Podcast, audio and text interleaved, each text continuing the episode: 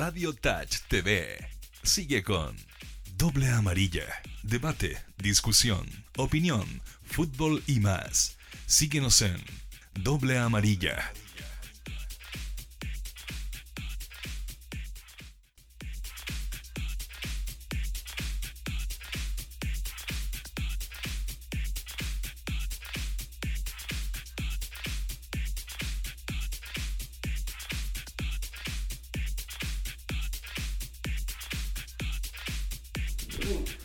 Señoras y señores, sean ustedes muy bienvenidos. Estamos arrancando otro capítulo más del Doble Amarilla que eh, se ha ido consolidando como uno de los programas estelares a este horario de, de las dos y media, cerquita de lo que es la una de la tarde. Eh, en particular agradecer a toda la gente que por ese motivo se ha ido viniendo con nosotros porque se han ido cerrando otros programas, otras radioemisoras no han podido seguir con sus programas está difícil la situación eh, a nivel país con lo que es eh, traer auspicios, mantener un panel como el que tenemos nosotros, pero el esfuerzo de www.radiotouch.cl se está haciendo para que ustedes puedan disfrutar de lo mejor que es el fútbol junto a nosotros.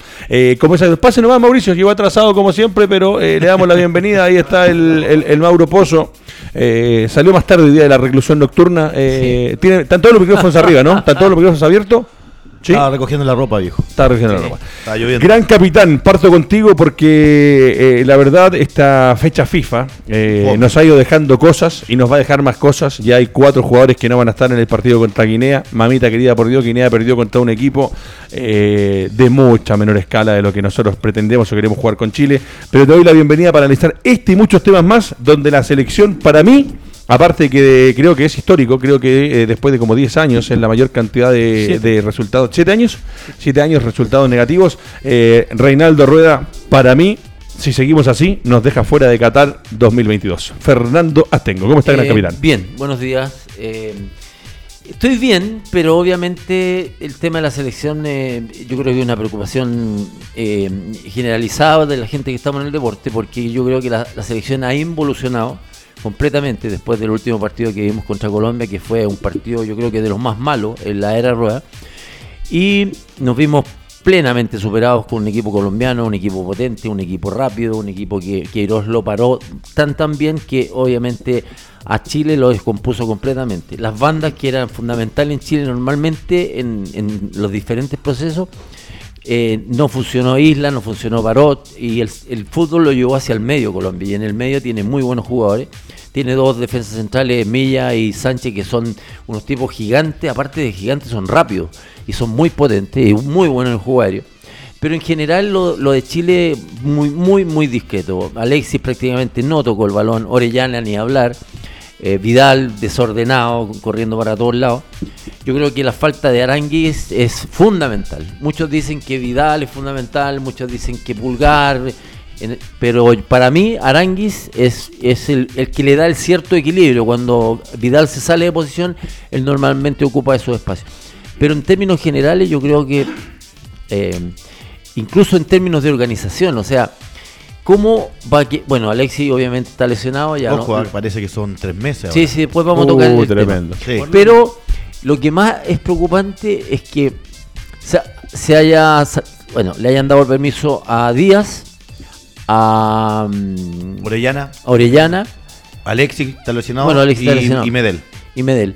Los lesionados, bueno, tienen obviamente un fundamento, pero sacar a Díaz y sacar a Orellana no tiene ningún sentido. Cuando tú preparas una fecha FIFA, obviamente tienes cuentas con los para los, para los dos partidos. Y si no solamente para los partidos, por último, para tenerlos en la concentración, tenerlos en el grupo, ser parte del equipo que tiene que enfrentar las clasificatorias. No lo comparto. Ahora sí, saludo eh, al gran Mauricio Pozo. ¿Cómo está Mauro? ¿Cómo estuvo el fin de semana? Bien, tranquilo. ¿Trabajado también, no? ¿Te tocó partido? Sí. ¿A dónde estuvieron? En, buena pregunta. Estoy aquí en Recoleta, Recoleta con Vallenar. Cuéntame una cosa, ¿cómo salió Colchagua? Perdió en el último minuto con San Marco Arica, quien le saca una diferencia bastante amplia. Va caminando de retorno. Al segundo no que es Colchagua, pero de ahí para abajo creo que son 9 puntos y 10 puntos. Y San Marco la próxima semana juega con Vallenar y Colchagua juega con General Velázquez en San Vicente de Aguatagua. Perfecto. Primero eh, San Marco 17, segundo Velázquez. Y Lorenzo Pérez de Arce también, eh, compañero y habitual, la parte médica, parte futbolística también importante. No va a hablar lo de eh, vamos a conversar más ratito, ya más adelante lo de Alexis, pero eh, lo que te deja esta fecha, la verdad que uno ve a Argentina que Argentina sin Messi se está transformando en una maquinita con Lautaro Martínez y compañía. Eh, Brasil jugó contra Senegal y contra Nigeria, dos empates eh, contra equipos africanos que van tomando pulso. Eh, Alemania y varios equipos más clasificando ya la Eurocopa, a excepción de España que empató con Noruega sobre el final del partido. mucho fútbol y mucho buen fútbol. a mí me da pena, y se lo digo con la, con la mano en el corazón, me da pena ver cómo uno ve el fin de semana, toda esta semana que tuvimos desde el jueves para adelante, fútbol, fútbol, fútbol, fútbol, y vemos a nuestra selección y ojo, lo vimos a Colo Colo también, que Colo Colo tuvo un malísimo partido frente a Everton, que lo termina ganando porque, porque lo, gana, porque es Colo Colo de una otra manera, pero bajó mucho el nivel con, lo que mostró en el clásico. La U de Conce que da un batatazo importante. La U que es el colista absoluto y parece que nuestro campeonato está más malo que nunca y parece que la selección está más mal que nunca. Así es. Eh, bueno, gracias Edgardo por el saludo y efectivamente, eh, lo que te mencionaba antes, eh, con este partido Chile alcanzó el, el pésimo récord, la verdad, de primer partido donde después de 99 partidos y 7 años no hay ningún tiro que llegue al arco.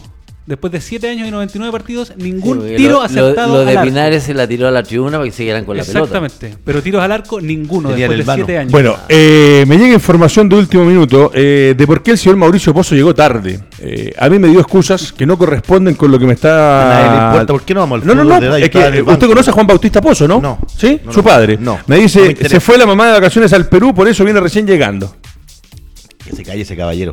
Ah, el señor. Bueno, vamos a, mi padre. vamos a entrar en tierra derecha. Un saludo para el papá del Mauro Pozo que siempre nos ve. Eh, vamos a la selección, vamos al fútbol. Tremendo, terrible, nefasto. Un partido donde no jugamos a nada, donde no se llega en ofensiva. Lo único bueno, y parto por ti, Mauro, donde pareciera que en la defensa, una de las cosas importantes que ha pretendido Rueda desde que llegó, con la altura y varias otras cosas más, eh, pareciera que se va conformando por lo menos el bloque de centrales o vamos teniendo variantes en el centro de la saga. Partamos de atrás hacia adelante. Bravo cumplió. No, cumplió, de todas maneras. Y es distinto tener a, Claudio en el pórtico. El delantero ya lo va mirando, lo va observando y, empieza a pensar dónde le puedo pegar. Porque es un jugador que cubre bien, que, tapa balones, que sale bien, que juega bien con los pies, que da confianza, es líder. Y de ahí en más va sumando Pablo Díaz, correcto. Eh, eh, me parece que Parot todavía nos ha costado mucho encontrar ese, ese sector izquierdo. Ya han probado con ¿Es Parot un jugador de selección? Es que hoy pasa por un buen momento si tú te pones a pensar, independiente de los nombres, eh, el técnico está llamando a los que están pasando su mejor momento, a, lo, a la gente que, le está dando oportunidades. Parot, eh, creo que Pinares, pero siento que el sector izquierdo estamos muy al debe, hace rato, hace años. O sea, si ya seguimos con Isla y con Boseyú, que se, se retiró para pensar profesionalmente lo que es la U. Ya dimos eh, algunos pasos con, con Paró, con Vega, con Nejo en su momento, Mena. Y de ahí seguimos viendo jugadores en Chile que no hay en esa posición y en esa función la que donde estamos más al debe. Ahora, ¿qué sensación te deja la saga de Chile en el último partido? No, sí, sí, siempre va a ser más fácil defender, Ricardo, sí, independiente de los nombres. Un técnico que, que proponga un, un esquema defensivo con dos líneas cuatro va a ser difícil que te hagan goles si mi preocupación va de tres cuartos hacia arriba. Ya, perfecto. O sea, la defensa estamos claros que hay cosas que se pueden sacar en positivo. Lorenzo Pérez de Arce ah, con eh, Pablo Díaz. Con... Altura hay. Altura tenemos. Maripani y, y, Pablo Díaz. Y Vega que después ingresó. Perfecto. concuerdo plenamente. Eh, yo creo que en, parte defensiva eh, no, hay mayores problemas. Y el tema es cómo la defensa se proyecta por las bandas hacia la, hacia la ofensiva. Perfecto. Y ahí es donde estamos al debe. Vamos al medio terreno, donde hay hombres de recuperación, donde habría que tener generación y la generación de Chile en el medio terreno, gran capitán, lo hemos hablado, lo hemos dicho. A la U le falta un generador. La U no tiene un gran generador. Eh, en la Católica no tenemos ningún creador que sea nacional que esté eh, eh, a nivel de rendirse para la selección. Porque Puch por ahí tiene buenos partidos, estamos de acuerdo. Colo Colo sin Valdivia. Colo Colo sin Valdivia, casi 36, 37 años. O Valdés casi 40, tampoco. Para nombrar a los tres equipos grandes. Creadores no tenemos. Y en la selección. Creo que Pablito Arangui, que Pablo Arangui, hay que empezar ya a darle minutos. Está haciendo desde que ahora se recuperó, hizo un buen partido con, con Audax, es un jugador que, a tener consideración. destaca. Fernando Astengo, vemos la creación de Chile, vemos la generación de jugados, como lo decía Pérez de Arce, no le pegamos al arco, no llegamos con fútbol asociado, Alexis por momentos perdido, eh, Orellana la verdad que eh, no va a estar ni siquiera para el segundo partido. Eh, ¿Cómo analizamos la selección nacional desde la mitad del campo hacia adelante? ¿Cómo ca- calificamos el trabajo de Reinaldo Rueda? Porque eh, hay que entender que cuando lleguen los muchachos, a, excepción de las dos fechas FIFA que vienen ahora con, con Bolivia y con Perú, cuando llega la selección a trabajar rumbo a las clasificatorias, son un par de días también para juntarse, no hay mucho más. O sea, estos son los partidos donde deberíamos ver algo y yo por lo menos no vi nada. No, bueno, obviamente el partido fue completamente desagradable verlo, porque obviamente uno tiene una cierta imagen que a lo mejor es en el tiempo, ¿ah? nos hemos quedado yo creo que en el tiempo con esa imagen de Chile que sometía, que tenía velocidad por las bandas, que Alexis al mano a mano, eh, una serie de factores que nos quedaron grabados en la cabeza. Lo que pasa es que obviamente ha pasado también el tiempo. Ya los jugadores no son los mismos. Puntualmente voy a colocar como em- emblema a Alexis. Alexis no es el mismo de antes. Alexis es un jugador que, que físicamente yo lo noto que ha bajado uno o, o dos pasitos hacia atrás. Porque antes, si tú te lo recuerdas, él atacaba, iba al mano a mano, eh, retrocedía, recuperaba balón en el piso. Y ahora Alexis es completamente distinto. Un tipo que se está en, la banda y que de repente hace un par de regates, pero se apoya atrás, o de repente se mete al centro y trata él de repente de habilitar por, por el otro sector. Eh, la falta de un creador en un equipo es fundamental. Pero Feña, eso también no va de la mano del aspecto táctico que pueda plantear Rueda, porque ya, si ya él también sabe que Isla, un año, Vidal- un año, ese, eso es. un año. Imagínate lo que dice ahora eh, el doctor. Eh, eh, es impresionante. Un tiro al arco en 90 minutos. No, el sí. partido anterior lo mismo. El anterior, no hacemos un gol hace cuánto. Ojo, O sea, así Argentina, así Uruguay, así Brasil en ¿Tienen las siento hoy clasificatorias, día? Ricardo, que hoy día hay que olvidarse de los demás. Nosotros tenemos que pensar todo. Ah, sí, tiene- sí, todo partamos tiene por casa. recambio. Pero inventa, o sea, recién Ricardo dice que no está Messi y juega bien Argentina. Si No, juega mejor. Juega bien. Chile, ¿cuándo? ¿Cuándo vamos a proyectar por último, Feña, lo que tú estás diciendo recién? Dijiste algo súper que todos compartimos. No está Charles, no hay fútbol. Pero hay que tener a alguien que por último, que de última, no sé, pues se atreva. El problema es que no hay. Es que ese es el tema. Ese es el gran problema que tiene Chile, que los recambios o supuestos recambios no están a la altura de lo que era Chile con Bielsa, con San Paoli y un poco con Pizzi. No están a la altura. Son distintos jugadores, son formas de jugar eh, completamente eh, distintas a lo que hacía la selección antes. No está Díaz, que Díaz para mí era fundamental porque le daba una muy buena salida, sobre todo por las bandas. Sí, Cuando veía que Isla se desprendía, él prendía el pelotazo largo y Isla ya recibía la pelota con espacio. Entonces ahí podía ir a juntarse, no sé, con Vidal o con Alexis en algún momento cuando estaba por derecha. Y por el otro sector también, descargaba con Bocellur y Bocellur le daba velocidad por banda y obviamente Chile se posicionaba en el campo rival. Ahora no tenemos un tipo que tenga el pie fino porque Pulgar es buen jugador, pero también es un pasador. Pulgar no es de meter una, un- una pelota entre medio de- del lateral y del central. Tampoco es un jugador que llegue constantemente al área a rematar como lo hace Arangui. Él funciona bien dentro del radio de acción que, que más o menos se mueve él. Vuelvo a insistir, Vidal por momentos recibiendo la pelota de Bravo, por momentos eh, cerca de, de Orellana, por momentos un, un 9 falso. Entonces la posición de, de Vidal es, es una posición que uno no la logra entender. Yo entiendo que Vidal dentro de su carrera se ha movido de esa manera, pero él tiene que regirse por ciertas normas que le colaboren al equipo. Él no puede llevar la batuta solo del equipo. Él tiene que estar dentro de un complemento de jugadores que tienen sus posiciones, sus labores, sus deberes. A lo mejor por momentos efectivamente tiene que desordenar y romper líneas, por ejemplo, desde la zona de volante romper Por líneas. momentos. Por momentos. Sí. Pero cuando, por ejemplo, te ataca Colombia, él tiene que posicionarse en una zona donde normalmente eh, el rival no nos haga daño. Juntarse con Pulgar, juntarse con Arangui. El problema, por ejemplo, el otro día, que, que los colombianos tenían un muy buen medio campo. Por ejemplo, Barrios, Cuadrados, tienen muy buen pie. Cuadrados hizo lo que quiso en la mitad de la cancha. Amagó, tiró túnel, enganchaba por un lado, salía para el otro. Barrio, un volante central moderno, tocaba, recibía, jugaba uno o dos toques. Y vuelvo a insistir, le marcó muy bien las bandas Queiroz. No dejó subir ni a, a Parot y Isla prácticamente no participó del juego. Entonces, ¿cómo iba a recibir la pelota Orellana? ¿Cómo iba a recibir la pelota Alexi? eh, si no tenemos un jugador que limpie, Sí. limpie todo eso que se Sí, enturbia en el eso que medio dice, por eso que dice el capitán es clave. No hay generación. Pero por el último, eh, el ataque directo que puede hacer Maripán, que no le pega mal, Paulo Díaz lo hace permanentemente en, en- en Argentina. Isla también es un jugador que puede perder un, ¿Sabe, cambio frente, lo mismo de... de- eh, Cor- cortito, ¿sabes compañero?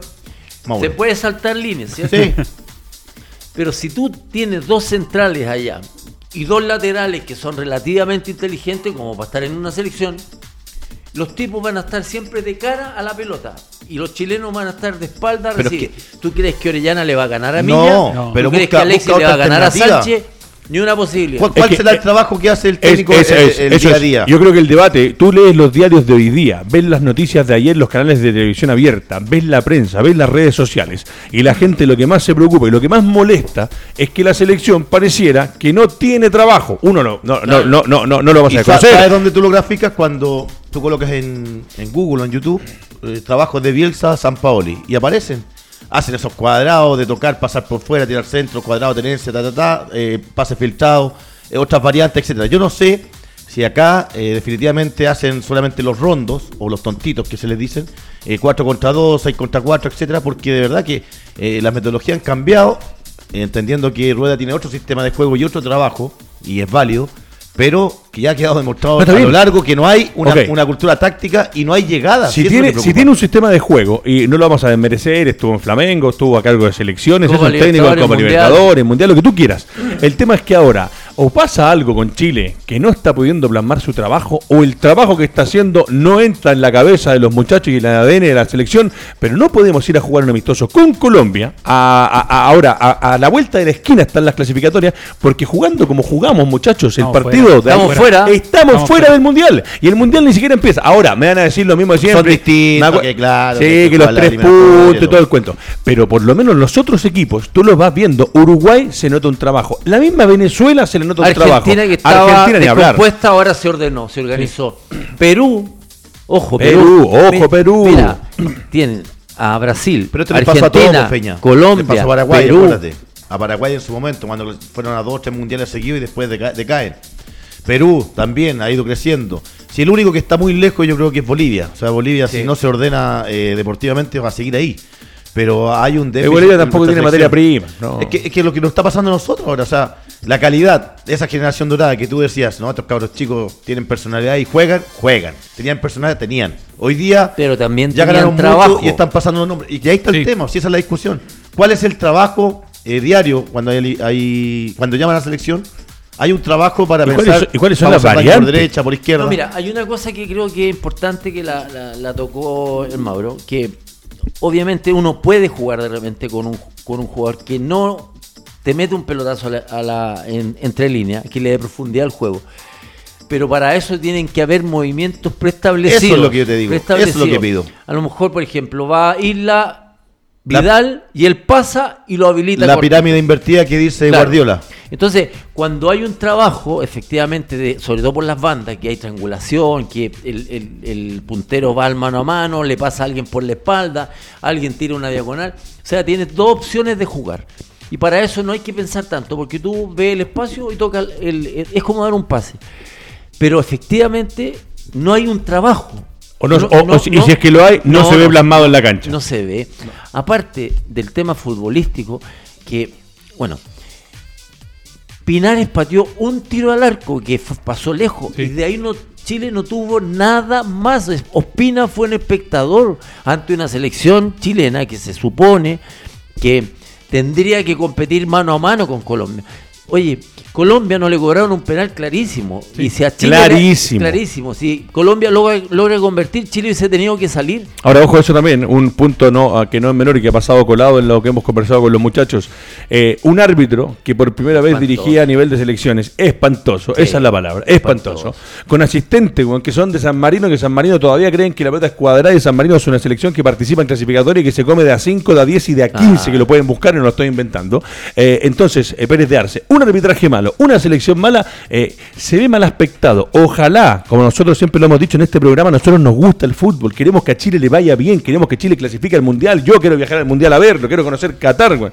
pero así como se ve, mamita querida por Dios. Y el problema es que no es que sea puntual este problema puntual de este partido. No. Esto viene no de dos, no de tres, no de cuatro partidos. Esto viene desde que Rueda tomó la selección. Que no hay una idea clara de juego. No hay táctica que sea evidente por lo menos. Y como bien decía Edgardo, eh, si es que la hay, los jugadores no la están aplicando o no, les, no la están entendiendo. Pero el problema ya se está arrastrando desde harto tiempo y se está empezando a plasmar como ya algo. Y ahora vuelvo a otra cosa, también la quiero conversar con Astengo. Tenemos delanteros, porque, no, a ver, vamos, eh, Alexis Sánchez no estará en su mejor nivel, pero sigue siendo Alexis Sánchez. Comparado con el resto de las selecciones sudamericanas, es un, un chico que está jugando en el Inter de Milán. Eh, Orellana, que venía muy bien del fútbol español. Eh, a mí me parece que el problema definitivamente es Rueda. Porque por uno u otro motivo, lo que me dices tú de Vidal, a Vidal lo pone en una situación donde se nos pierde todo el partido. Un desorden que es terrible. Eh, ¿Cómo no va a haber uno? Uno que por último metámosle a uno de los que anda en un nivel lo más cercano a jugar por la selección, pero si a los delanteros no se les habilita, es imposible que nosotros destruyamos o hablemos mal de la función de los delanteros cuando yo veo que a un delantero durante 90 minutos no le pasan la pelota. Si el delantero anduvo mal y le metieron 10 pelotas profundas mano a mano con el arquero y perdió las 10, ok, este no está o no anda bien, como le pasaba a sacarlo a Fernández. Pero hoy día tampoco podemos de- eh, desglosar en la función de los delanteros, ¿por qué no reciben pelotas? Sí, obviamente cuesta analizar el, el partido de Alexis y de Orellana, porque obviamente los dos son rapiditos en espacios cortos, pero nunca recibieron la pelota con esa Nunca. ventaja. Eh, Orellana de repente le metían unos pelotazos que tenía que correr prácticamente hacia el córner para tratar de aguantar la pelota. Vuelvo a repetir, Alexis siempre lo tenían bien tomado, estaba muy cerca de la marca de Alexis, sabiendo que él cuando te gira es peligroso. Pero independiente de que Queiroz paró muy bien a Colombia, que hizo jugar de espalda a los delanteros, y que en la zona de volante fue superado Pulgar, eh, Vidal y eh, ¿quién más jugó? Y Pinares. Pinares, nosotros tenemos que analizar a Pinares en Católica y después en la selección. Rendimientos completamente Es que tú sabes que apuestos- distintos. opuestos, completamente distintos. Ahí hay un colectivo en Católica donde él sabe los movimientos y sabe sus compañeros Es- dónde moverse. exactamente. Acá es difícil. Pero yo a lo que voy, que cuando tú tienes la pelota, te tienes que olvidar de tu, equipo madre. Se tiene que olvidar de Católica. Cuando uno tiene la pelota, cuando tiene que decidir un pase largo, un pase corto, una diagonal, Pinares pasó completamente desapercibido. Entonces, claro, en Católica es factor, pero en el fútbol chileno, cuando lo colocáis a jugar contra Barrios, contra Sánchez, contra Milla, contra Cuadrado, contra todo ese grupo de jugadores, no, no funciona. Y ahí es donde yo siempre le he dicho a, la- a Ricardo, uno le pasa la camiseta y rinde No tal es- como rinde en el club, e incluso más, porque tienen la motivación de ya le Está jugando por la Además que, además que suma a ello las eliminatorias son distintas. El público, la hinchada, la presión, eh, jugar de visita es difícil. Bueno, ahí están los huevos de los jugadores que entran Sí. y se ponen la camiseta y rinden, compadre. Nosotros necesitamos. Estamos jugando en Alicante, te tierra neutral. Este partido que viene el martes, mañana, Uf. Me, me hizo recordar a, a Guatón Santiaño cuando Sí. jugaba con. no, con había equipos- jugadores que venían con lentes. Y que- con esos equipos. Sí, sí, con, yo lo vi. Con esos equipos que, que- que el Guatón quería hacerle 50 goles. Venía un equipo de Rumania, man, venían puros vampiros. Claro. Qué Entonces ahí, ahí vamos, por eso te digo, ya mañana, si, si muestra una cara muy No, similar a esta, si no lo hacemos mínimo, esto es fútbol, uno entiende, pero mínimo dos goles, por último 2 a 2, ya. Oye, per- que 1-0 hagan con. Comoros, una cosa así, Islas Comoros. Yo primera vez que escucho que Islas Comoros juega al fútbol y pierde 1-0, porque el otro día a mí Gilbert me dice, ojo con la gente de Guinea, que juegan todos en El distintos próximo equipos. partido es contra Puntecana. Claro. Ya, ojalá ya, ya vamos Sí, todos. Ya íbamos ya, todos. ¿para dónde vamos? Partiendo Pero- por el productor pero- que ya está reservando mira, los pasajes. Mira, yo, a mí lo que me preocupa más es el, el liderazgo que él tiene sobre el equipo. Yo siento que los jugadores ya no le creen. Yo siento que, tú sabes, Mauro. ¿Le creyeron en algún momento? eh, o sea, yo creo que tuvieron expectativas, pero una vez que ya lo empezaron a ver funcionar, que el problema de Bravo con Vidal duró dos años, Y que sigue, ojo. y claro, y Es todavía que está ahí. Están jugando juntos, A mí pero me llama más la atención cuando llegan a entrenar y después el otro día día libre, ¿no? O la tarde libre, ¿cómo fue? Pero, Eh, Mauro, pero también es que esos momentos hay que aprovecharlos, ¿qué Fernando, liderazgo aprovechalo. puede- ¿Qué liderazgo puede tener un hombre que tiene tanta experiencia como el licenciado Rueda en que le dan un partido con Colombia, perfecto, rival directo, y después va a jugar con Guinea. Tú, esto con antelación, tú tienes mucho tiempo para decirle a, a los gente de la NFP, a los organizadores, decir, yo necesito dos partidos, pero partidos intensos. Uno es Colombia, perfecto, lo acepto. El otro es Alemania, como antiguamente Sí. Chile fue a jugar con Alemania. Alemania, Suecia. Pero Mira, tú tienes que sí. tomar con tiempo para hablar Sí, con las ojo, diferentes federaciones. Que por ahí se dijo que, claro, hay que entender que se están jugando las clasificatorias a la Eurocopa, por lo tal hay rivales que son más complicados de contratar o de hacer el partido. Argentina jugó con Alemania. Ah. Argentina jugando clasificatorias de- a la Eurocopa, entonces de que se puede gestionar, como dice Fernando Tengo, con tiempo se puede, pero ir a jugar con Guinea. El otro día, con Haití no perdimos el último partido, ¿no? ¿Sí? Con Haití perdimos No, el empatado no, al último. O empatamos al final, empatamos. al final. ¿Con- Pero bueno, con? Haití, una selección, o con Honduras, ¿con cuál fue el que perdimos de último? Pero imagínate, Honduras, oh, Haití, Honduras, sin mirarlos menos. Chile viene de ser bicampeón de América, de haber tenido una clasificatoria. Sí, pero también Eh, hemos bajado, no son el, Estoy de acuerdo. ranking, Sí. Está bien, Mauro, pero hay jugadores que hoy día tú los ves dentro de la cancha y aunque Alexis Sánchez no sea el Alexis que se fue de Colo Colo a jugar a Italia y después pasó por el Arsenal siendo figura, sigue siendo Alexis Sánchez y delantero del Inter de Milán. Fabián Orellana viene de jugar o estar jugando muy bien en España, que es una de las ligas más competitivas del mundo. Entonces el problema es que acá el técnico que tenemos no está leyendo un sistema donde yo tengo Astengo y Aposo y entiendo cómo tengo que hacer jugando Astengo y Aposo. Tengo que buscar una idea o una identidad de la selección que no tiene. ¿A qué jugó Chile en el partido contra Colombia? Pero es que eso ha sido la constante. O sea, Por eso, ¿hasta cuándo? Nómbrame, a ver, el partido en Copa América. ¿Qué partido hizo bien Chile? El partido que mejor jugó Chile Con fue- Colombia. Fue, con Colombia. Sí, Imagínate. Pero lo empató. Sí, pero o sea, lo bien. Pero ese fue el partido que se acercó más a ver como una forma futbolística que, que tuvo Chile en ese partido. Porque el primer partido fue contra Japón. Japón, discretito. Sí, mal. Después nos agarró Perú y nos metió tres. Imagínate. Entonces la, la participación de Chile, uno claro dice, bueno, no, no nos fue tan mal.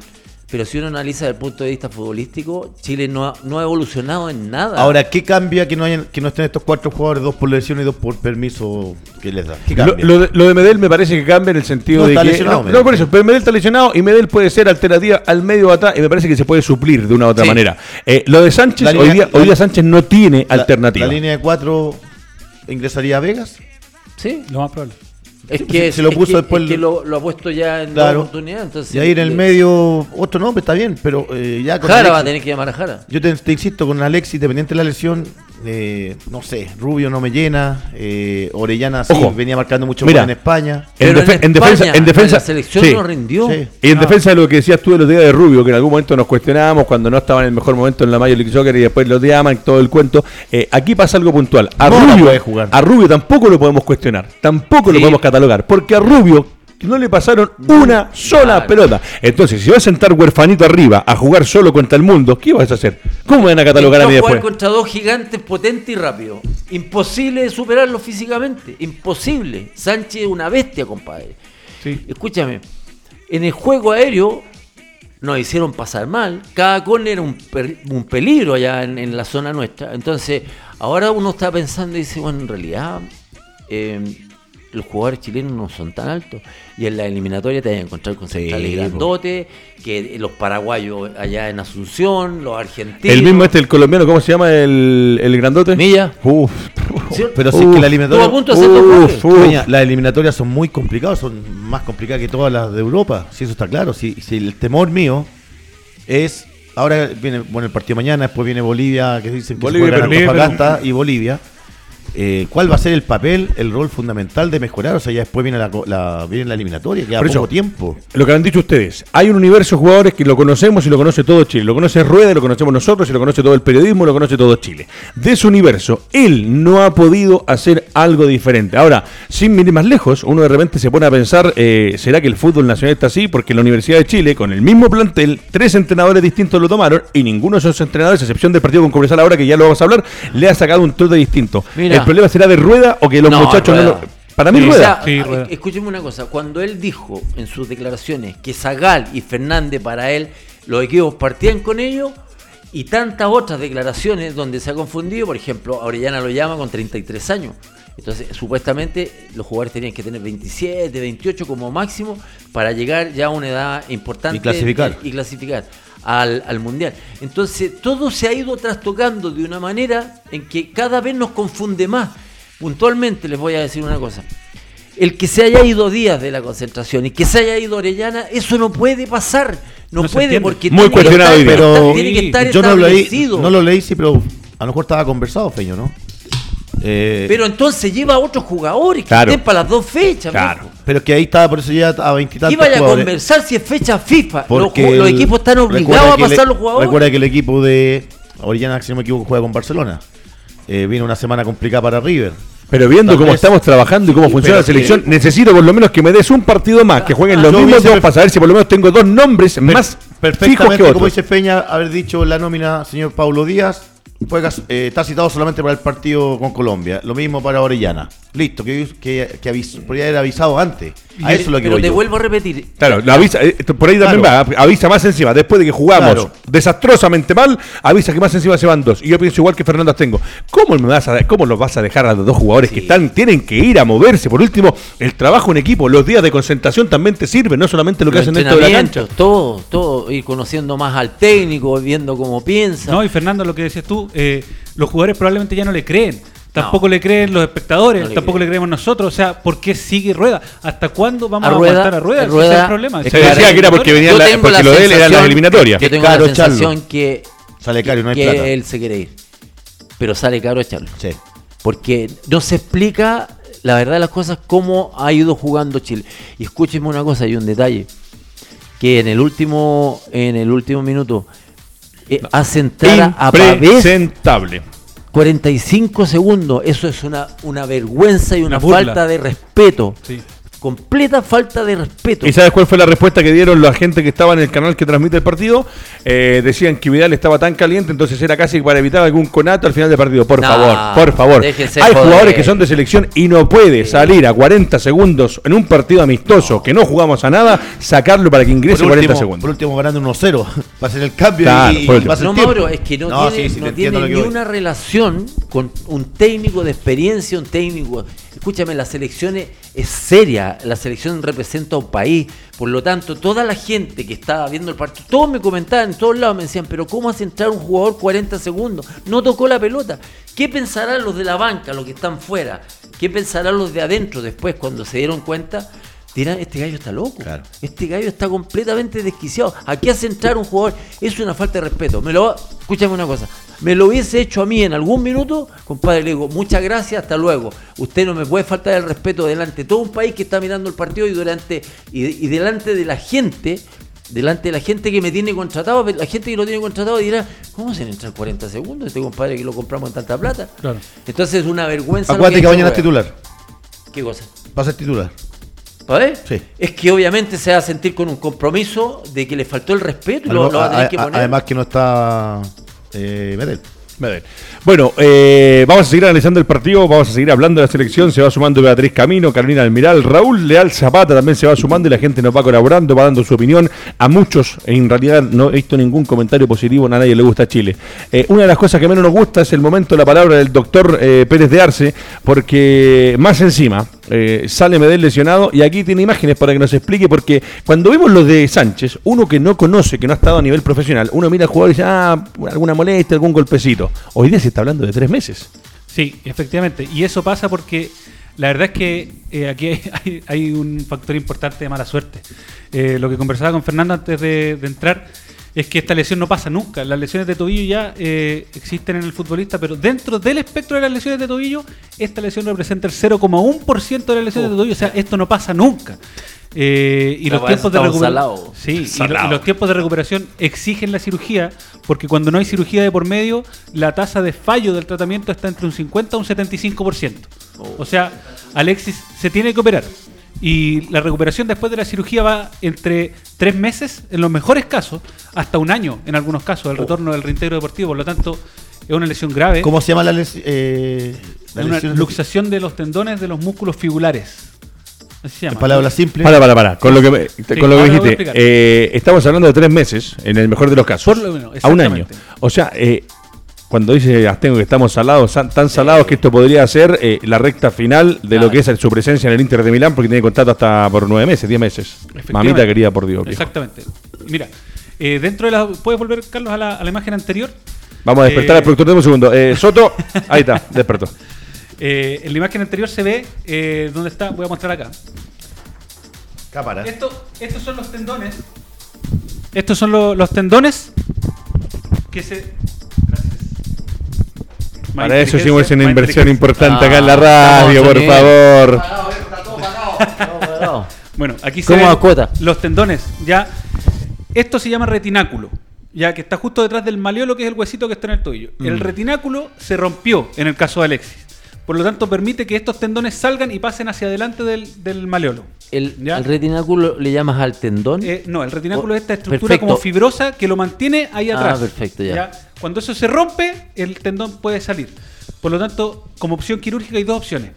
O meterlos adentro del, del retináculo de nuevo y sellar el retináculo con una especie como de corchetes.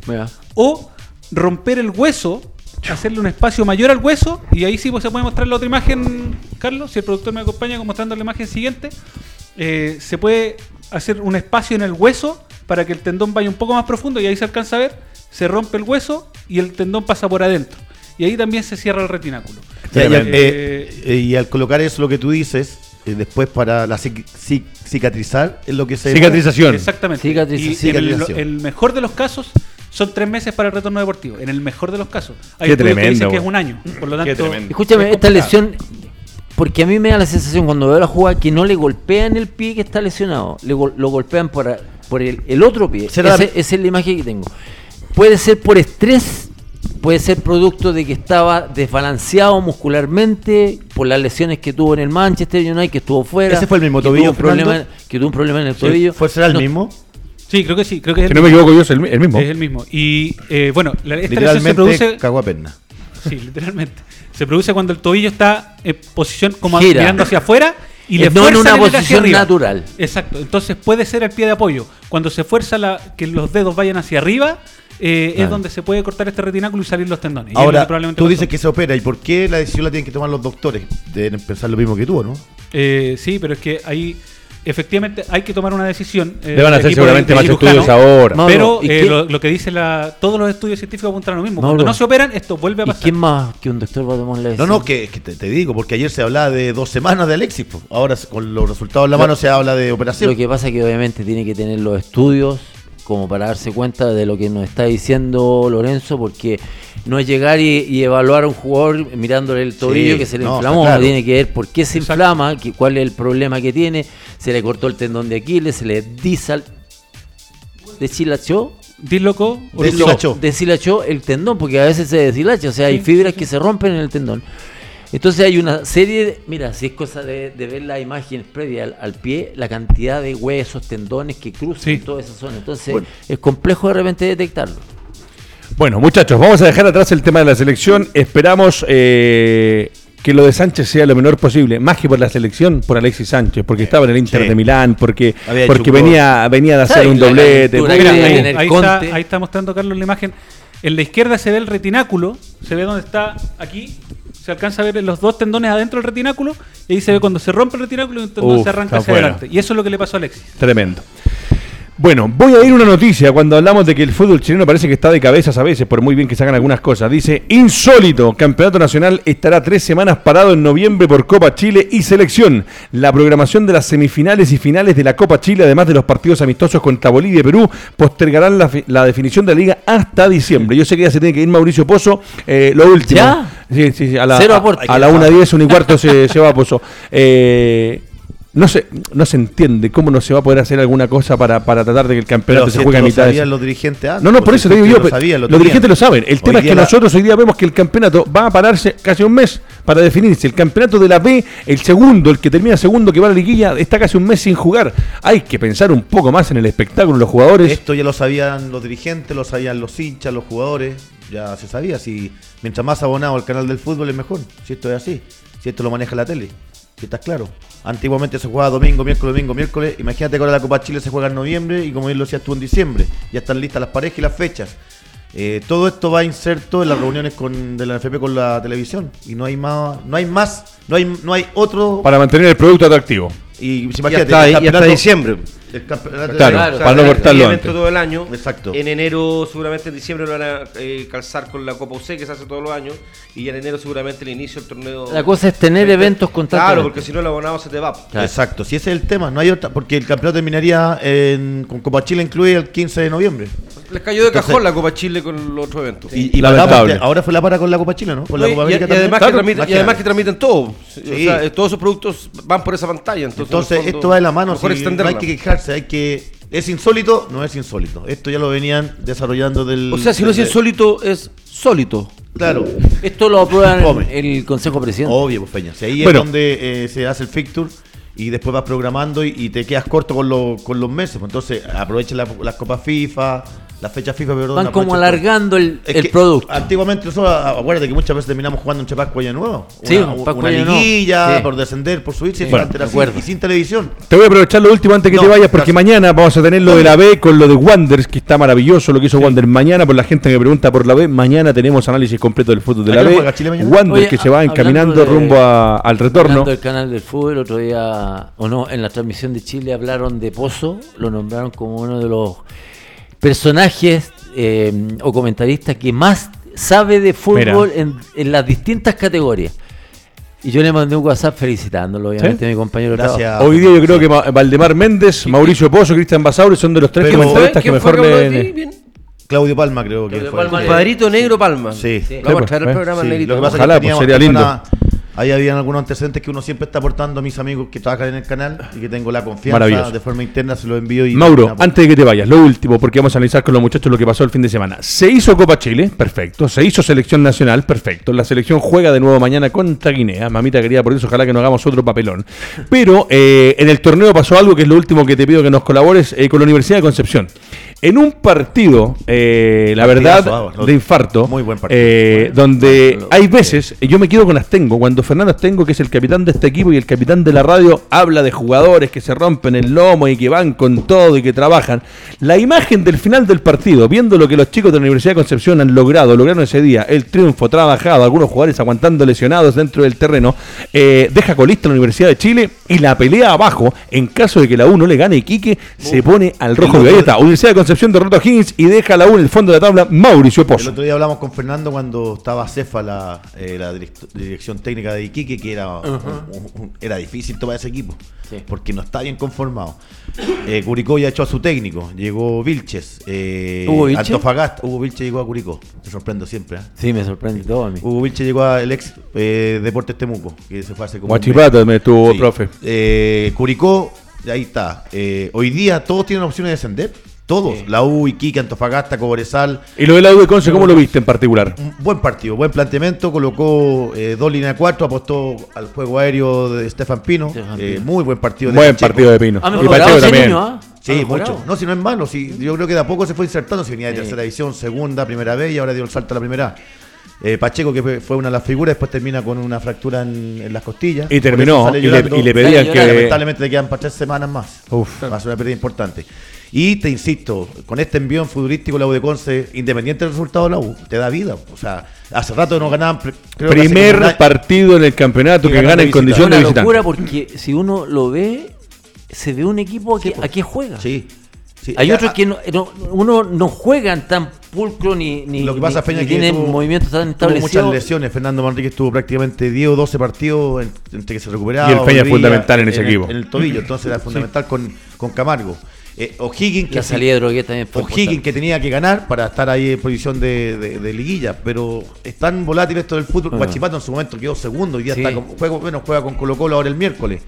Eh, hoy día hay fecha de la B, mañana también hay fecha de, de la A, martes, miércoles y jueves. Se define el campeonato el domingo, entonces yo los dejo muchachos porque me tengo que ir a trabajar, Vaya así nomás. que nos vemos mañana. Vaya nomás. Para que se den eh, cuenta la cantidad de pega que tiene este muchacho. Fernando Astengo eh, Pérez de Arce, eh, de las noticias tristes eh, que están enlutando. Hoy día conversamos en una reunión con Carlos Soto. Hablábamos de lo mal que están todos nuestros vecinos. Eh, hablamos de la situación que pasa en Argentina y que créame que no es culpa de Macri, eh, de lo que está pasando en Brasil, de lo que está pasando en Perú, que hay dos presidentes, de lo que pasa en Venezuela, que hay dos presidentes. Pero un caso que golpea es el de Ecuador. Porque Ecuador, hemos visto las protestas con el alza del combustible, eh, la gente indígena de ese país peleando porque le están haciendo un daño terrible a lo que es la agricultura, los traslados, los transportes. Nosotros no nos vamos a meter en política, pero de una vez por todas tiene que parar en Sudamérica eh, el desastre y la, la mala clase Las de políticos, las malas haciendo. gestiones de políticos que hay en Sudamérica en general. Y eso repercute, ¿y cómo repercute? Alcanzó a debutar Colo Colo, gran capitán, que se comió un golazo en la mitad de cancha y perdió en su debut eh, en la Copa Libertadores Femenina y acá viene el fútbol de mujeres. Pero lo más grave, eh, yendo al partido de Colo Colo, dice, las albas se inclinaron por 3 a 2 ante Cer- ante Cerro Porteño en Quito. El lunes, eh, por hoy, enfrentarían a Peñarol, cuando hubo todo el fin de semana el comentario de que se suspendía el campeonato.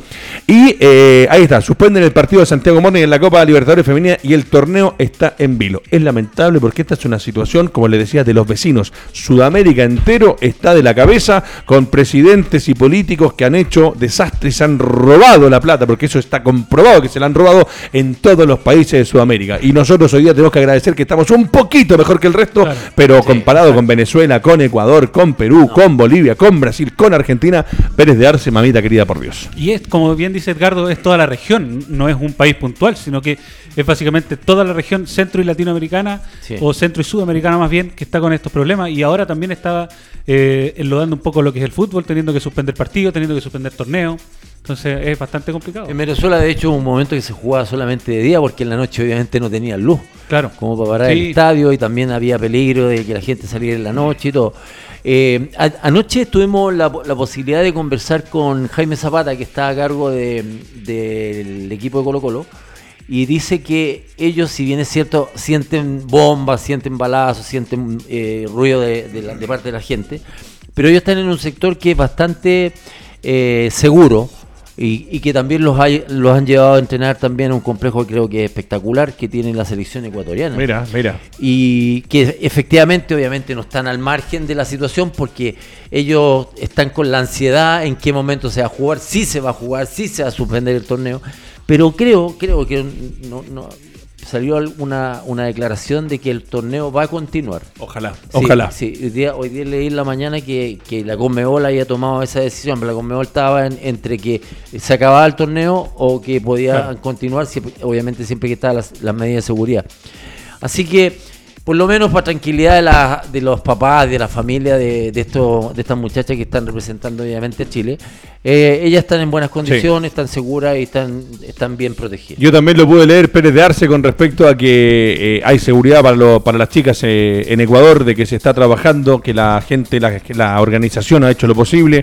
Hay que entender que las situaciones países eh, muchas veces perjudican y enlodan. Eh, hay en la historia sudamericana hay cosas terribles como que Argentina en un momento a Colombia no fue a jugar una Copa América porque eh, sentía inseguridad. Pero es triste porque estas chicas se juegan su opción, están en una Copa Libertadores y lamentablemente las situaciones países que nos perjudican a todos. Ojo, eh, para mí no hay político bueno, parto con eso. Eh, políticos hay algunos que son más malos que otros nomás, pero hoy día la situación acá en Chile, como están las cosas, los sueldos mínimos, las pensiones, la gente, todo, eh, es un desastre por donde se lo mire. Pero aquí con el fútbol, lamentablemente, hasta esta hora todavía el campeonato está ahí, porque obviamente la seguridad que va a resguardar el torneo, muchas veces esa gente va a tener que ir a preocuparse de cosas más importantes que es el ciudadano ecuatoriano que el hincha del fútbol. Efectivamente, y son cuántos años de preparación, eh, cuántos años de proyección, de entrenamiento, de trabajo duro, eh, de soñar con llegar a estas instancias internacionales y de estar peleando en un campeonato eh, para que de un día para otro efectivamente eh, digan, ¿saben qué chicas no pueden jugar?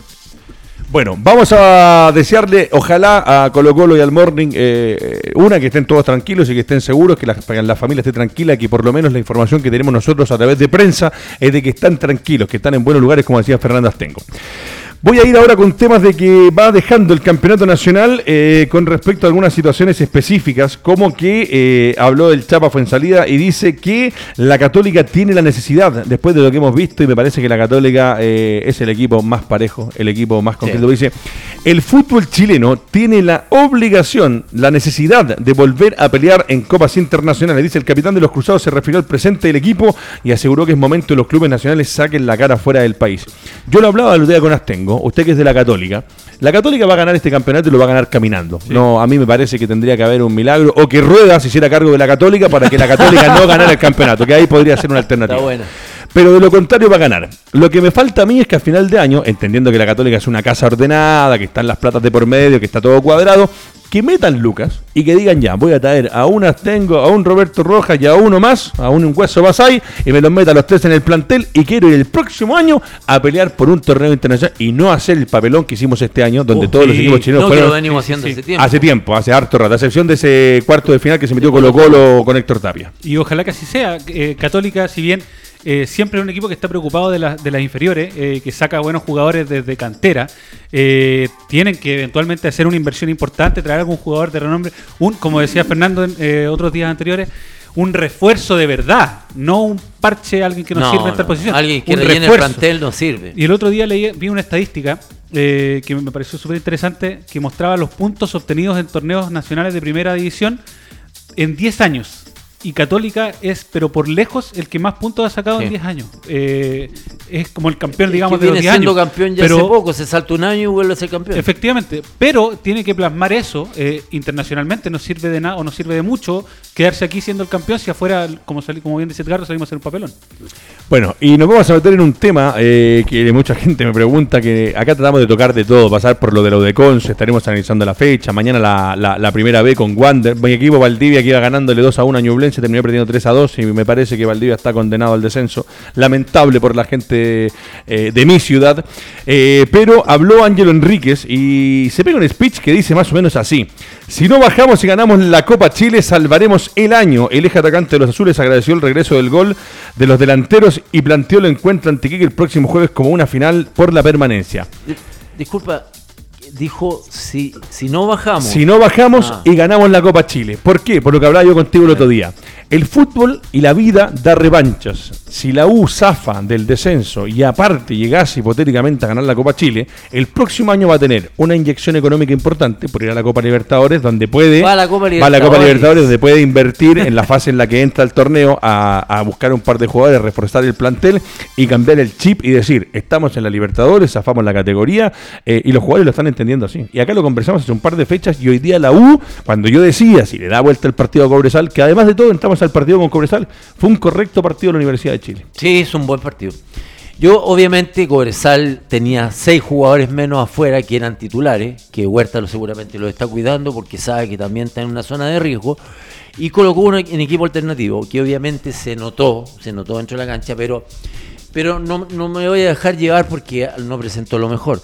Yo me quiero quedar con, con lo que hizo la U. La U Sí. creo que hizo un partido correctísimo, creo que fue un partido muy de ida y vuelta y creo que mm, solucionó algunos problemas que defensivos que normalmente le venían ocasionando mucho ruido y problemas. Se vio un equipo más corto, más compacto. De hecho, yo escuchaba a Caputo cuando salía un poco a la Universidad de Chile a atacar. Le gritaba inmediatamente a la defensa que salieran, cosa que obviamente jugaran en 30 metros y obviamente es más fácil de defender y de atacar cuando tú trabajas en 30 metros. Yo eso, eso quería preguntarte, Fernando. Eh, bueno, yo tengo mi opinión, pero siendo tú la- la- con la trayectoria que tienes, ¿cuánto influye alguien que esté gritando en el arco, como Herrera, con el equipo como se vio de la Universidad de Chile? O sea, obviamente eh, influye mucho eh, lo que tú grites. Porque si gritas vamos, vamos, vamos, vamos, no es ningún mensaje más No, que claro. alentar al equipo. Un, un arquero que tiene cultura táctica les va a gritar achiquen, salgan, presionen, o cuando vayan a un córner, muchachos, no nos podemos quedar metidos acá en el área, tenemos que salir a acompañar a los volantes. Sí. Lo que vuelvo Me- a repetir, para ser un equipo corto, por lo tanto yo voy a jugar como una especie de líbero. No se preocupen, si hay una pelota larga, yo voy a estar atento. Claro. Entonces eso es darle en el fondo información a tus compañeros y resaltarles que tú estás ahí atrás. Sí. Porque eres el líder, entonces cualquier pelota que pase, voy a estar. Me gusta tanto este panel porque me robaron el tema que venía a continuación, que precisamente es eh, la inclusión de Herrera. Hay una tapada de Herrera abajo Buenísima. Sí. que es extraordinaria. Es gol. Porque la potencia, la velocidad, eh, el timing, es, hay muchos factores que usted tiene que analizarlo eh, uno por uno. No es desmerecer a De Paul bajo ningún punto de vista. A mí el, el puesto que más me gusta en la cancha después del 10, que está casi extinto en muchas partes, es el de arquero. Pero veo situaciones de, de Herrera y después hay otra que la- se queda con la pelota, se queda cuando muchas veces los arqueros dan rebote. Pero el factor anímico y emocional, ¿cómo te cambia un equipo con lo que dices tengo? Cuando el de atrás, el, ar- el arquero es el que, si no estás arriba sentado en la marquesina, que se ve muy bien el partido porque estás mirando arriba, es como se mueve el equipo en bloques, más corto, más largo, el arquero es el que tiene la mejor visión del campo de juego. Porque sabe dónde están los punteros, sabe dónde está el volante de contención, sabe dónde está el 10, sabe dónde están los defensas y tiene una visión del campo es de el primer jugar. líder del equipo porque obviamente él está mirando de frente a sus compañeros y los está viendo cómo se mueven. El segundo líder podría ser el volante mixto. Y arriba también tener un tipo que, que lidere un poco los ataques. Es el ideal de un equipo, porque tiene prácticamente en todas las líneas alguien que hable, alguien que tenga carácter, alguien que no se caiga ante una eventualidad, ante un gol, ante muchas situaciones. Los líderes muchas veces tu equipo está jugando mal y tú lo levantas. Lo levantas porque como te conocen, que tienes carácter, que normalmente en los momentos de curvas descendentes, este no, no juega nunca mal, dicen este tiene siempre un, un, ¿cómo se llama? un rendimiento como estable. Entonces no se cae como los demás. ¿Por qué? Porque tienes carácter, porque tienes personalidad. Entonces por eso se les dice líderes. Por lo tanto, a, esta, a este árbol este, este tronco tiene que ser la fortaleza del equipo. Y me parece que Caputo se tiene que haber dado cuenta y seguramente lo va a considerar a Herrera, me imagino, de aquí a los últimos partidos. Yo creo que sí y ojalá, ojalá así lo haga. Eh, ¿Y por qué? Yo no dudo de la capacidad técnica que pueda tener De Paul. Yo creo que De Paul de repente ha mostrado unos tapadones muy buenos. Eh, pero No ha sido factor ni para ganar ni para perder, a excepción del partido que sí estuvo con Calera, que tuvo una intervención notable. Pero el resto ha sido un arquero que te cumple. Pero le falta esto que sí está aportando Herrera, este liderazgo que dice Fernando. Eh, el poder sacar al equipo, el tener una mirada táctica y ordenar las líneas defensivas el también empezar a ordenar la ofensiva desde atrás. es algo que De Paul no está mostrando. Técnicamente es buen arquero, pero no tiene. Puntualmente el partido con Colo Colo estaba muy nervioso. Yo vuelvo a insistir. Yo siempre, ahí tuvo la Siempre le miro la cara a los jugadores y De Paul estaba, estaba como muy, muy preso de la presión. De hecho, obviamente fue factor para que Colo Colo terminara ganando. Mira, acá nos colabora la gente, voy a saludar un poquito a la gente de redes sociales donde se van sumando gran cantidad de personas. Juan Carlos Avendaño está colaborando, dice eh, Marcelo Octavio Arán también está, eh, habla Patricio Villagrán, habla Fabián Eduardo Letelier, Roberto Roja, mamita querida, qué nombre y apellido que sacaste. Eh, tienen que traer, dice, invertir en formadores como lo hace el Ajax por ahí para tener jugadores en los puestos claves. Juan Carlos Avendaño dice, sí, hay muchas cosas importantes. Pero hay un comentario que me gustó mucho, que tiene relación con lo que dice, con lo que hablamos de antes. Dice,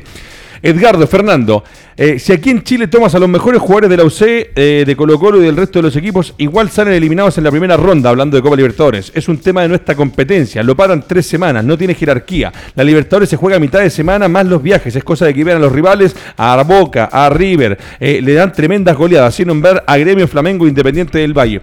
Son equipos que tal vez, no sé, desconozco, sé que en Argentina sí se juega a otro nivel, pero con los partidos a, a, mitad de semana no hay tanto pare. Ahora cuando hablamos de que el campeonato va a parar un mes. Si estás en ese mismo momento jugando algún partido, algún certamen a nivel internacional, obviamente merma la posibilidad de los equipos nacionales.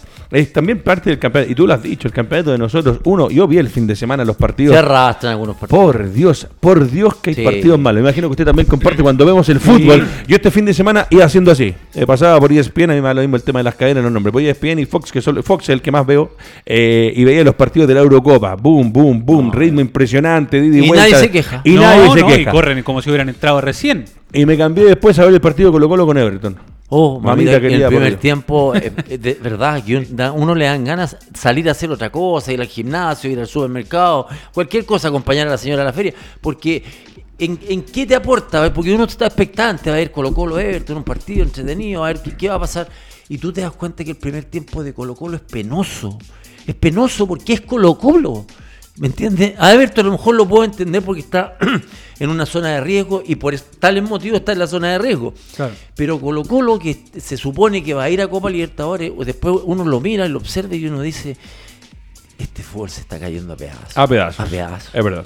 Bueno, eh, Héctor Casabone, me encantan los comentarios acá. Eh, yo no te digo que Herrera hoy día viene a ser El Salvador. Hablamos de la importancia de la jerarquía porque dice muy bien, recuerden que Herrera no se fue a la banca por ser Herrera, sino porque encadenó también una serie de partidos con errores graves. Hay una que se come con Curicó, creo que es una que se le pasa hacia atrás, que son errores eh, que la verdad que uno no los entiende. estoy de acuerdo contigo, Juan Casabone, Héctor Casabone, Hidalgo, pero hoy día, entendiendo lo que hablábamos con los muchachos del panel, es que tal vez, trayéndolo hoy día después de lo que vimos con Cobresal, ese liderazgo, eh, ese, ese ímpetu que tiene Herrera puede sacar al equipo adelante. Y volviendo a lo de Colo Colo... Y esto de estar en la banca también le sirve, porque tiene una visión generalizada del equipo como está jugando. 100%, tiene otra visión. Y para cerrar lo de Colo Colo, eh, también lo dijo la prensa, lo dijeron todos, eh, el Colo Colo que jugó contra la U, que le ganó en el minuto 93, a este Colo Colo contra Everton, con lo justo. Parece otro equipo a veces. Sí, efectivamente parece otro equipo, sí, y, y eso es lo que no se entiende. Eh, y está pasando no solamente con Colo Colo, y de ahí sacamos la conclusión de los torneos internacionales. Eh, la poca regularidad que han tenido los equipos, saquemos a Católica del torneo, la poca regularidad que han tenido eh, es lo que al final los termina condenando Imagínate internacionalmente. Lo que estás diciendo, Lorenzo. Saquemos a Católica, porque Católica ya está despegado, o sea, ya es carrera corrida. Pero estamos hablando de un Colo-Colo, que- y, y obviamente de la U, que son los tres equipos más importantes. Estamos hablando de un Colo-Colo que va segundo y hay tantas expectativas porque va a clasificar para la Copa Libertadores. Pero está a 15 puntos del puntero del fútbol chileno, viejo. Entonces, ¿de qué estamos hablando? Colo Colo, con Mouches, con Sa- Saldivia, con, con Paredes, que el récord, que aquí y allá. Colo Colo ha hecho un campeonato penoso. No puede Colo Colo estar a 15 puntos del puntero. Y de ahí separamos a la U, que está última Sí. en el campeonato. O sea, uno está despegado. El otro está en la mitad, contento porque va a ir a una Copa Libertadores, y el otro está último del campeonato Tal y se puede ir al descenso. que puede son llegar los también. tres. Y son- todo eso puede cambiar. son ¿Por los qué? tres grandes. Sí. Y, Y lo y último. con la U que puede llegar a Copa Libertadores estando en primera vez. Sí, señor. estando en primera vez. Vamos a ir con lo último que nos queda porque me dicen cuánto tenemos. Un minuto, un minuto. Los últimos 60 segundos para contarles que ya se jugó el partido entre Higgins 1, la Universidad de Concepción 2. Viene un lindo partido, ojo. Cobresal en condición de local con un palestino de Basay que quiere meterse en Copa Internacional. Y Cobresal ganando este partido me parece que empieza a respirar un poco más Y ojo con Palestino que en se puede meter en la zona de Copa. Sí, señor. Después tenemos a la Unión Española, que también avanzó en Muy la bien. ronda de Copa Chile. Muy, Muy bien. bien. Eh, Cambio, se notó el- se notan, se notan los cambios. Es que hay que reconocer la parte de Ronald. Yo le tengo mucho cariño, mucha estima. Va a jugar contra Coquimbo, que Coquimbo también se está jugando su chance. Se sumar Sí. puntitos, de venir a robar a Santa Laura. Tenemos Antofagasta con Audax Italiano. Este partido a mí me parece que tiene eh, de esos caracteres cuando hablamos de que quedan siete finales, es una de esas siete finales Sí. que le quedan a Antofagasta. Si Antofagasta Tiene gana de local, obligado a ganar. obligado a ganar. Baja el Audax y respira todavía una fecha más sobre la Universidad de Chile. Calera con Católica me parece que es uno de los partidos de la fecha donde Católica ya puede empezar casi a brochar, porque de este al otro fin de semana, o, sea, o de esta fecha a la próxima, podría estar cerrando ya su nuevo título. Colo Colo con Guachipato. Y Guachipato también tiene algo que decir, muchachos, que Guachipato también Sí. está ahí por rajuñar puntitos. Everton con Curicó, otro de los partidos finales. Otro- otra final Sí, más. Porque la U va a estar atento a todos los partidos. Y Y, aquí- justamente la U juega después. La U cierra, la última que juega. O sea, la U va a jugar con todos los resultados del resto de la U de Conce y todos los otros que ya se saben. eh, y juega el jueves 17 de octubre, si lo escucho bien, el jueves, a las 9 de la noche en el Nacional frente a Deportes Iquique. Y me parece que ese partido está de infarto. Ese partido, Sí. ese partido está del terror. Del terror. Del terror. Muchachos, así de rápido, así de bueno, con un panel extraordinario, con el gran capitán Fernando Astengo, con Lorenzo Pérez de Arce, con Mauricio Pozo que nos colabora hasta la 1 y cuarto de la tarde los lunes y los miércoles, con la gran producción de Carlos Soto y Matías Galvez están los controles. Se nos fue otro programa, se nos fue el ciento... 162, caminando a los 200, muchachos. Y algunos que no creían, algunos que tanto hablaron, aquí estamos. Un abrazo para todos, será hasta mañana.